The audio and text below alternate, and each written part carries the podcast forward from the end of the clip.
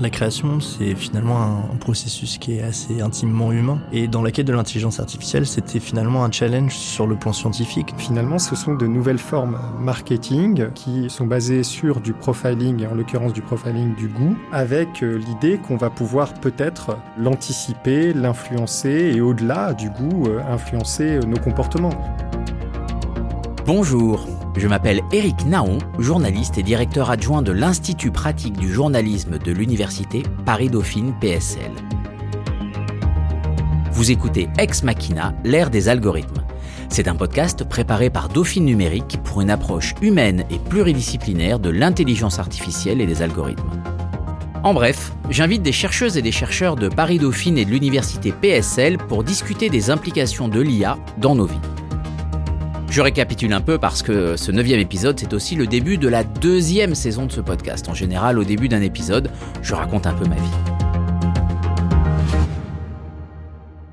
Alors hier, je naviguais paisiblement sur les eaux calmes des internets du web, quand au détour d'un lien, j'ai entendu cette vieille chanson.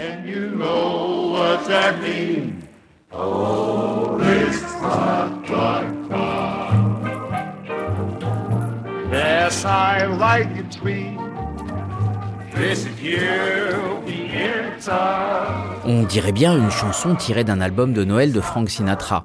Mais ce morceau a été créé avec Jukebox, une intelligence artificielle, et le morceau suivant n'est pas non plus interprété par Elvis Presley.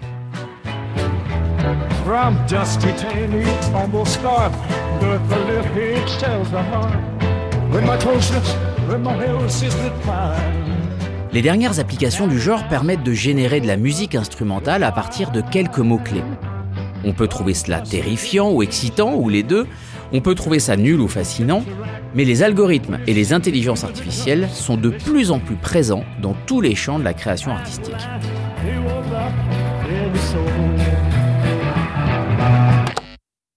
Dans le domaine de l'art pictural, le portrait d'Edmond de Bellamy, un tableau généré par un collectif français nommé Obvious, s'est vendu à plus de 430 000 dollars aux enchères chez Christie's. Nous y reviendrons largement avec nos invités de Paris-Dauphine et de l'ENSAD, l'École nationale supérieure des arts décoratifs.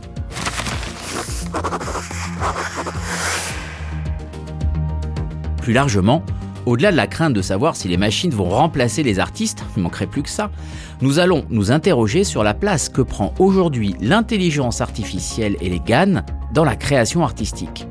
Est-ce qu'une IA peut créer toute seule? Quelles sont les limites de l'art généré par l'intelligence artificielle? Comment une IA peut-elle aider les artistes et possiblement créer de nouveaux courants? Et bien sûr, nous nous interrogerons sur l'IA au service de l'art. Quel est le poids des algorithmes dans l'écosystème de la culture au sens large? Nous allons parler des algorithmes de recommandation, bien sûr. Ex Machina, l'ère des algorithmes, c'est reparti. Nous sommes dans le studio de l'Université Paris-Dauphine PSL. Notre comparse Félix Vaton est à la réalisation et je suis ravi d'accueillir deux chercheurs autour de ces thématiques d'art et IA. Florian Igé de Dauphine et Samuel Bianchini de l'ENSAD. Florian Igé, bonjour. Bonjour. Alors Florian, vous êtes maître de conférence à l'Université Paris-Dauphine, vous enseignez l'analyse de données et l'apprentissage statistique au sein du département mathématiques informatique de Dauphine, MIDO pour les intimes. Vous êtes membre du LAMSAD, c'est le laboratoire d'analyse et de modélisation des systèmes pour l'aide à la décision, et plus particulièrement dans l'équipe MILES qui se concentre sur l'intelligence artificielle responsable et explicable. Vous avez également une chaire au sein de Prairie, le Paris Artificial Intelligence Research Institute, et vous êtes à l'origine de Rasta, une application qui permet de reconnaître automatiquement le style et le mouvement artistique d'une œuvre d'art. C'est bien ça? C'est ça. Alors, de manière générale, ma recherche, je la fait autour de l'apprentissage de représentation dans les données.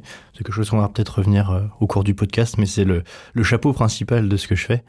Et Rasta, je suis pas tout seul à l'origine de ça. Alors, j'ai la paternité de l'acronyme, mais c'est une collaboration avec euh, Benjamin Negrevergne, mon collègue de Miles, et Adrienne Lecoutre, qui était stagiaire de l'INSA à l'époque pour les développements techniques. On aura l'occasion d'en reparler euh, au cours de cette conversation. Et en face de vous, Samuel Bianchini. Bonjour Samuel. Bonjour. Alors vous, vous êtes artiste, enseignant, chercheur à l'École nationale supérieure des arts décoratifs, hein, l'ENSAD de l'université PSL. Vous collaborez avec différents laboratoires pour interroger le rapport entre la création artistique et les machines. Bon, je simplifie à outrance, mais est-ce que vous pourriez nous en dire un petit peu plus, et notamment sur un projet euh, qui a l'air assez fascinant qui s'appelle Réinspiration oui, alors euh, je travaille principalement avec euh, les technologies de l'interactivité, qui sont en général des technologies informatiques et qui peuvent intégrer euh, des technologies de l'intelligence artificielle et en particulier du machine learning. Là, en ce moment, on développe en équipe euh, un projet qui est à la fois un projet artistique et un projet médical, avec euh, en particulier l'équipe de Thomas Similowski à la Salpêtrière, hein, qui est un pneumologue, et puis de mon côté avec Hugo Scurto, qui est un designer sonore et musical et qui travaille beaucoup avec le machine learning, qui a fait sa thèse à l'IRCAM sur l'usage du machine learning pour la composition musicale. Et donc, bon, il y a toute une équipe avec d'autres personnes. Et on travaille en gros pour euh, simplifier sur un robot qui respire, donc un robot pneumatique qui respire et qui, euh, dans la relation qu'on peut entretenir avec lui, pourrait influencer notre respiration. C'est-à-dire comment finalement une relation sensible, une relation esthétique, une relation qui est à la fois artistique, mais qui peut aussi euh, avoir des impacts médicaux, comment euh, cette relation permet d'avoir une influence réciproque entre une machine respirante et un humain qui respire. Et pour ça, on a utilisé en particulier des technologies qui sont des technologies d'intelligence artificielle. Bah alors vous faites le pont absolument de manière magnifique avec ma, ma première question, une première question assez simple et naïve, mais pourquoi mettre de l'intelligence artificielle dans l'art, euh, Florian Iger la création, c'est finalement un, processus qui est assez intimement humain. Et dans la quête de l'intelligence artificielle, c'était finalement un challenge sur le plan scientifique. Et ça interroge pas forcément juste le côté scientifique, ça interroge aussi bah, notre regard sur l'art et la définition qu'on en fait finalement. Samuel Bianchini, est-ce que vous avez une réponse à nous apporter? Pourquoi mettre de l'IA dans l'art? Pour enrichir la relation entre euh, l'art et les humains, aussi bien du côté de ceux qui font de l'art que de ceux qui vont être les spectateurs, qui perçoivent euh, les propositions artistiques. La dite intelligence artificielle, parce que je crois qu'il faut quand même revenir après sur cette définition euh, de cette terminologie qui reste très problématique. Hein. On va plutôt parler de techniques d'apprentissage automatique, d'apprentissage machine. En tout cas, c'est un pan très important des technologies de l'intelligence artificielle. Et donc, euh, ça permet d'enrichir ces relations, soit des relations dynamiques, comme euh, celle euh, que je viens d'évoquer juste avant, c'est-à-dire comment on va produire des rapports particuliers entre une machine, entre un dispositif artistique qui comporte un aspect machinique et des publics. Et donc là, on peut aller sur des relations assez subtiles qui passent par ces technologies, ou sinon, euh, plus simplement comment on va utiliser ces technologies pour produire des artefacts, par exemple des peintures, hein, euh, on va sans doute en parler, on en a parlé tout à l'heure avec Rasta, déjà on a commencé à évoquer la question euh, picturale, mais on va produire un objet qui va être un objet fixe, un objet arrêté, un artefact arrêté, mais dont le processus sera passé par les technologies de l'intelligence artificielle. Mais alors, quels sont les champs couverts? Vous allez parler de, l'art pictural. Dans mon introduction, j'ai parlé de la musique. On peut aussi évoquer le, cinéma. Euh, comment on se sert de, l'intelligence artificielle dans tous ces domaines? On se sert essentiellement pour l'instant. Hein. Ce que je vois, je reviens sur ces deux aspects. Mais ce que je constate aujourd'hui, c'est qu'on utilise beaucoup l'intelligence artificielle sur la base d'un apprentissage machine pour permettre la production de modèles qui ensuite proposent des productions qui pourraient relever de l'art. Et donc en fait, euh, si on prend par exemple cette œuvre hein, qui a été produite et surtout qui a été vendue, euh, le portrait euh, de Monsieur Bellamy qui a été vendu très cher fin 2018, hein, plus de 400 000 euros aux enchères à New York.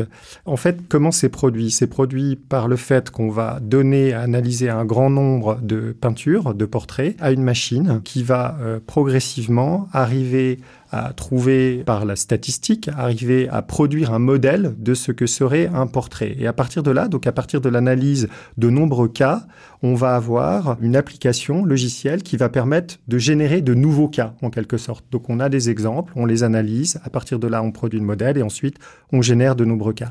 Et ce qui est intéressant pour les artistes, c'est que avec cette approche, on va rentrer dans une forme de dialogue avec une machine qui va nous faire des propositions en fait, la machine devient force de proposition et peut même proposer des choses un peu inattendues. Et dans le dialogue avec le créateur, le créateur va pouvoir orienter en quelque sorte les propositions de la machine. Il va dire, ah non, peut-être plutôt un peu comme ça, ou un peu comme ci, ou un peu comme ça. Et donc, en fait, finalement, le créateur se retrouve dans une situation où il coopère avec une autre euh, entité, force de proposition, qu'il va être en mesure d'orienter tout en restant surpris.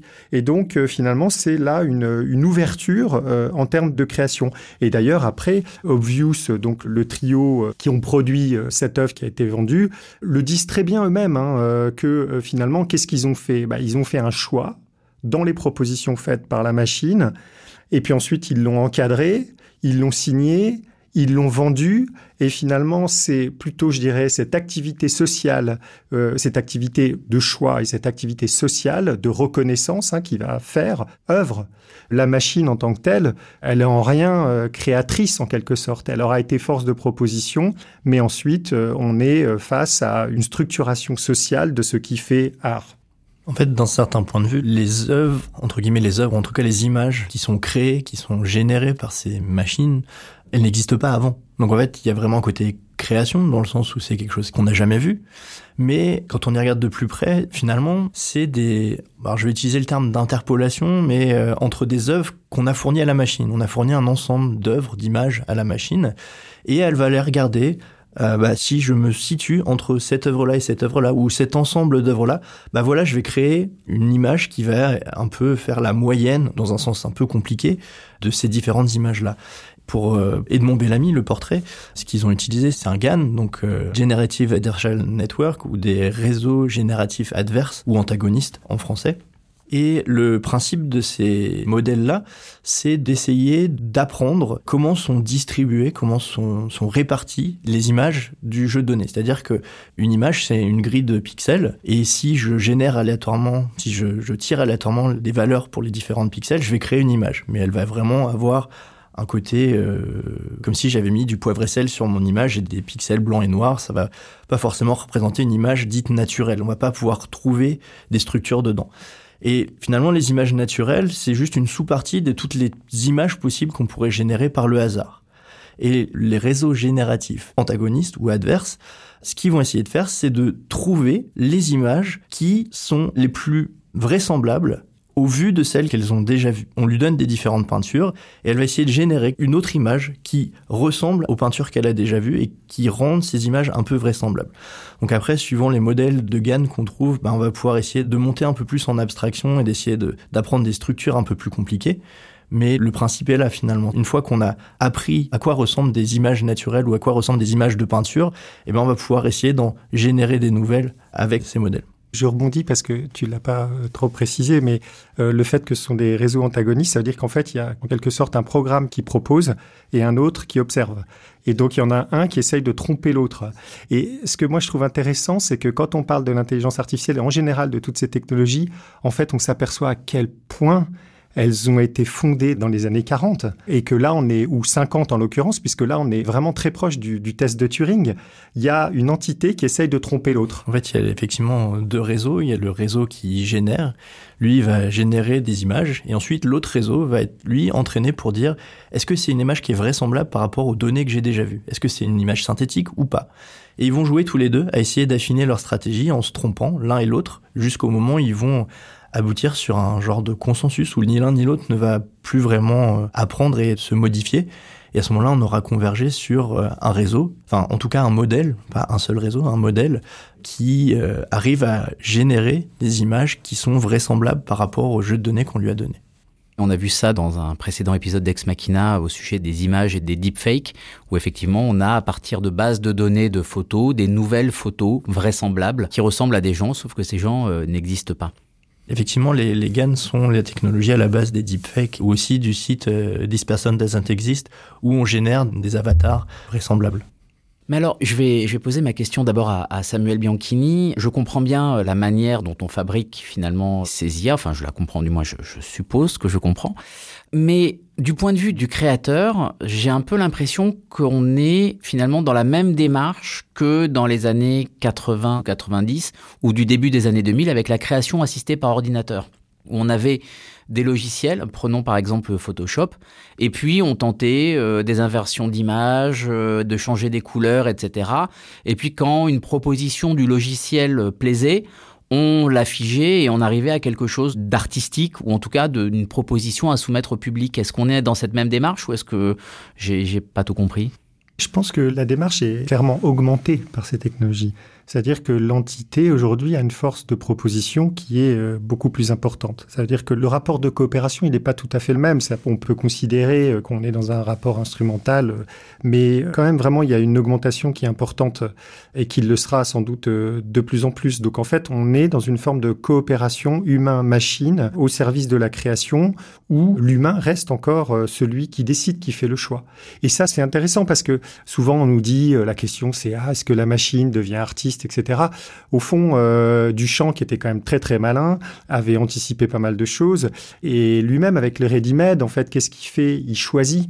Il dit bah les choses sont déjà là, je choisis et ensuite c'est par la reconnaissance sociale que les choses deviennent art.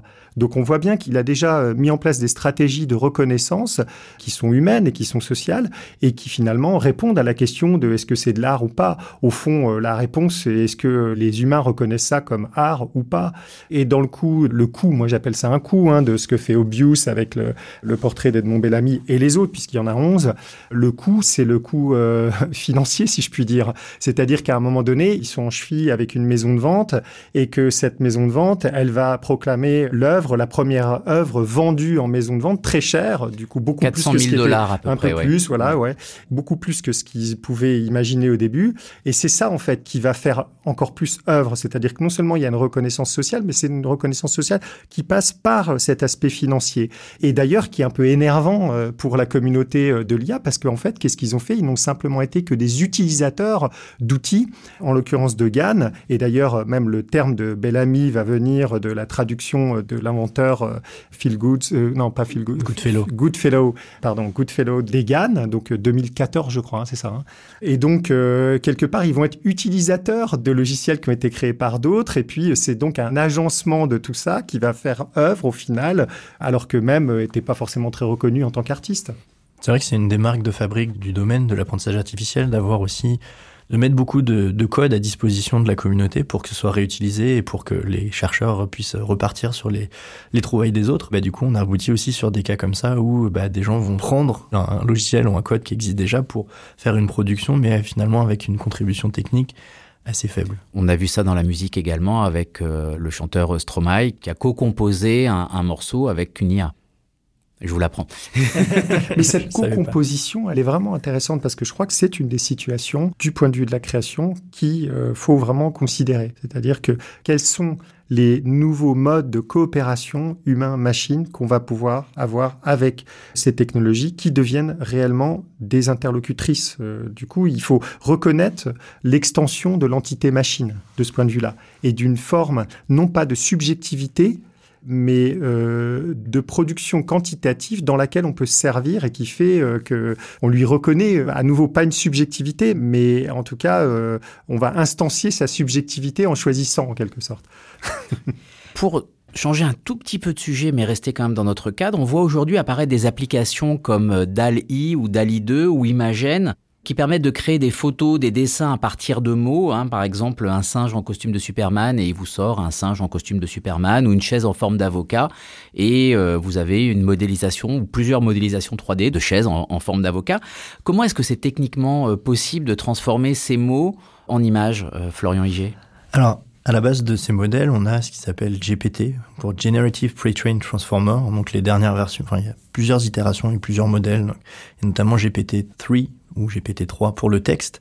Et ces modèles vont être euh, appris sur des corpus de texte. On va les entraîner à compléter les phrases. C'est-à-dire qu'on a la phrase entière et on essaie de leur apprendre à compléter les phrases. Et Dali, ben en fait, c'est l'héritier de ces modèles-là sur des modèles multimodales, puisque du coup, on a le texte et l'image, et on leur a fourni des paires d'images et de descriptions sur la masse de données qui lui est fournie. On va avoir des structures qui sont apprises et qui sont mises en place et qui peuvent être réutilisées par la suite. Et une des particularités sur euh, Dali, c'est qu'il a été notamment entraîné sur des images visiblement qui étaient scrapées sur le net, donc avec une, une vérité terrain finalement qui est euh, avec une, qualité de données qui peut être variable, mais qui aboutit des fois avec des accidents un peu heureux.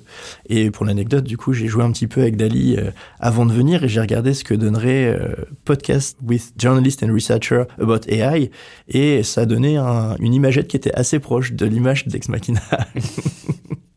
écoutez, je serais ravi de le voir et de la partager sur les réseaux sociaux. Samuel Bianchini, on voit déjà le, poids des algorithmes de recommandation, hein, musique, série, cinéma. Qu'est-ce que ça implique euh, pour vous, pour l'économie de la culture? Alors oui, la question là est un peu plus large puisqu'on parle de culture et plus seulement d'art. Je pense que ce qu'il y a derrière ça, c'est quand même clairement d'arriver à, à reconnaître le goût pour pouvoir peut-être l'anticiper, le prédire, l'influencer. Parce que ces cultures dont on parle, les industries culturelles, sont finalement, il y a une économie qui est considérable derrière ça, donc des enjeux financiers énormes. Et euh, finalement, ce sont de nouvelles formes marketing qui euh, sont basées sur du profiling, et en l'occurrence du profiling du goût, avec euh, l'idée qu'on va pouvoir peut-être l'anticiper, l'influencer et au-delà du goût, influencer nos comportements. Donc il y a des enjeux qui sont à la fois des enjeux économiques, financiers, euh, qui deviennent aussi des enjeux politiques. Hein. Il faut se rappeler euh, du scandale qui a eu lieu il y a quelques années sur l'influence des euh, avec Cambridge Analytica, donc l'influence des votes. Hein. Je crois qu'on parle quand même de, de quelque chose comme plus de 80 millions de profils d'utilisateurs Facebook qui ont été manipulés pour essayer d'influencer leur vote. Donc c'est quand même énorme. Et donc on voit bien que au fond, ces technologies qui cherchent à modéliser, elles modélisent pour se donner un potentiel productif après. Donc nous, on a parlé de produire des images, mais c'est peut-être aussi de produire euh, d'autres formes qui peuvent ensuite conditionner des comportements. Donc des comportements, là, on parle de culture, on parlait d'art avant, maintenant on parle de culture, on peut aussi parler de politique. Donc euh, finalement, il y a un enjeu qui est vraiment euh, très important, c'est la capacité de ces technologies à prédire et à influencer. Et je pense que c'est là-dessus que va se jouer un avenir sur lequel il faudrait qu'on ait peut-être un peu plus prise de ce point de vue-là, les, arts, j'espère, peuvent donner un peu plus prise par plusieurs voies, dont une qui consiste à sensibiliser, comme on dit. C'est un terme qui est un peu comme ça, qui apparaît un peu plat ou un peu léger, mais en fait, c'est un terme qui peut être pris de façon beaucoup plus profonde, c'est-à-dire comment justement euh, ces technologies qui nous échappent en grande partie et qui échappent aux citoyens lambda, comment à un moment donné on peut redonner prise par le fait de produire des artefacts qui sont perceptibles, qui nous permettent justement de ressentir et peut-être même de comprendre davantage ce qui se joue. Florian Higé, vous, vous avez utilisé euh, l'IA pour créer le programme Rasta qui reconnaît automatiquement ou quasi automatiquement euh, une œuvre d'art et son courant artistique. Donc c'est une autre utilisation de l'intelligence artificielle. Est-ce que vous pouvez un petit peu nous en parler? Alors donc Rasta, l'acronyme c'était pour Recognizing Art Style Automatically. C'est un article qu'on avait publié dans une conférence de machine learning et à première vue, ça semblait être un peu une, une application des algorithmes de machine learning sur la thématique de l'art.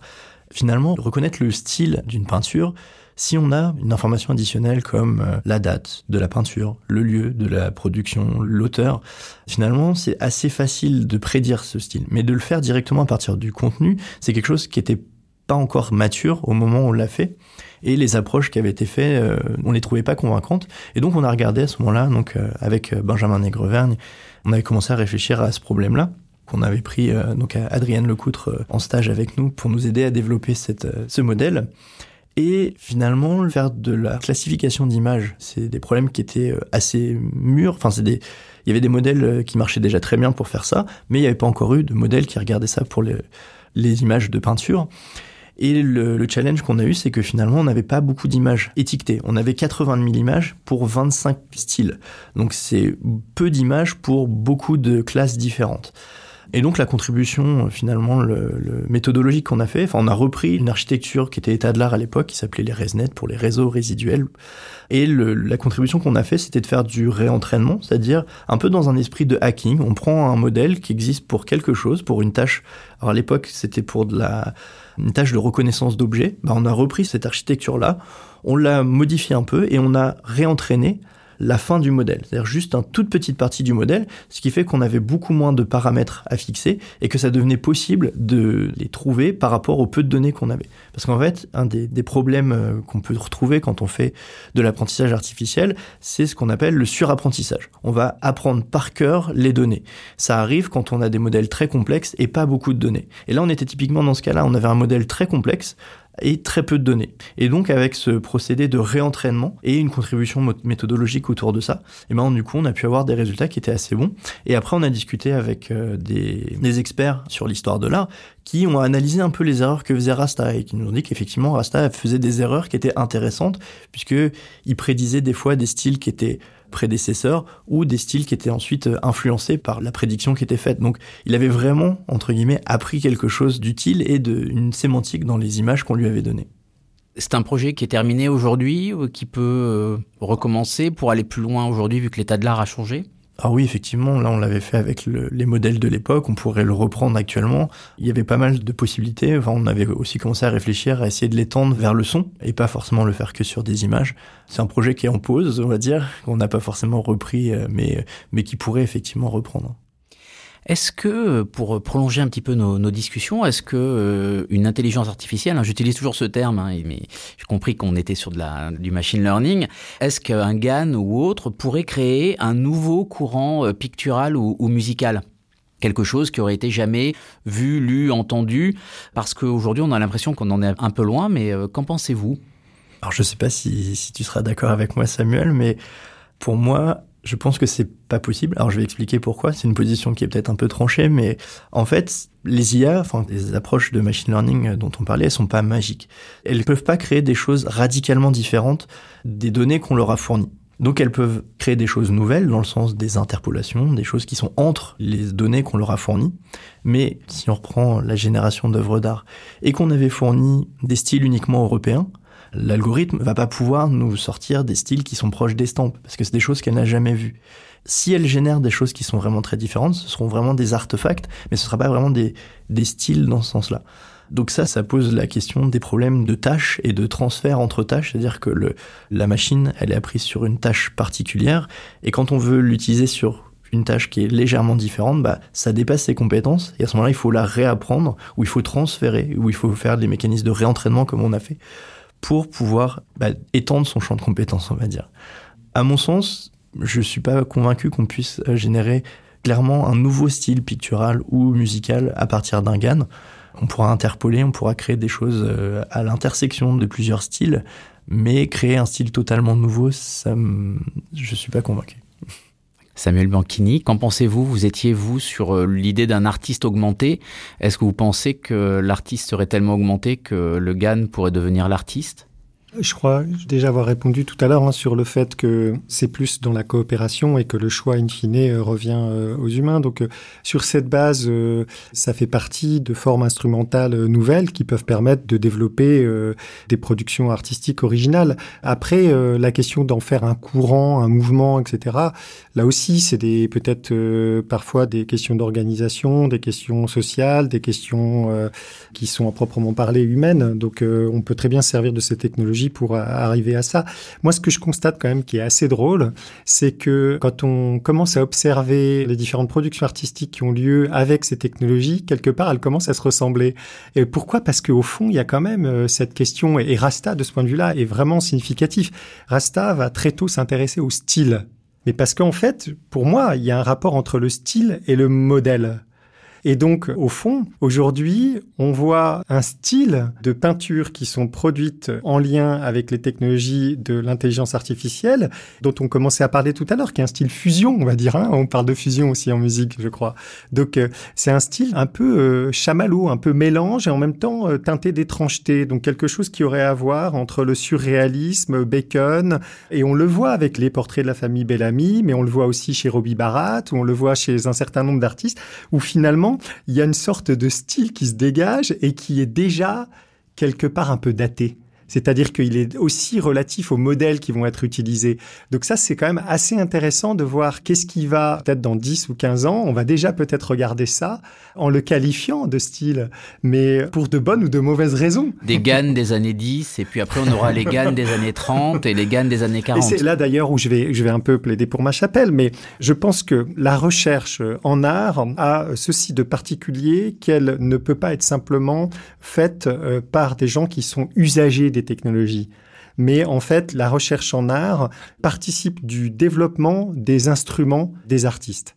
Et de ce point de vue-là, quand tout à l'heure euh, on parlait d'Obvious, on voit qu'ils vont être utilisateurs d'une technologie à laquelle ils ne contribuent pas. Moi, je crois qu'aujourd'hui, c'est intéressant de regarder comment les artistes, en coopérant avec d'autres euh, disciplines, peuvent permettre de produire aussi de euh, nouveaux instruments. Et c'est là, je crois, où il y a vraiment un intérêt dans la coopération, pas simplement entre les artistes et les machines, mais entre les artistes avec d'autres disciplines pour justement essayer de penser ensemble comment on peut faire évoluer ces technologies, y compris pour euh, donner prise dessus et éviter euh, justement euh, des effets qui sont plus que des effets de bord politiques. Très bien, eh bien merci beaucoup Samuel Bianchini, merci beaucoup Florian Higet pour ces éclairages absolument passionnants sur l'art et les GAN et pour la qualité de cette conversation. À très bientôt. Merci. Merci beaucoup.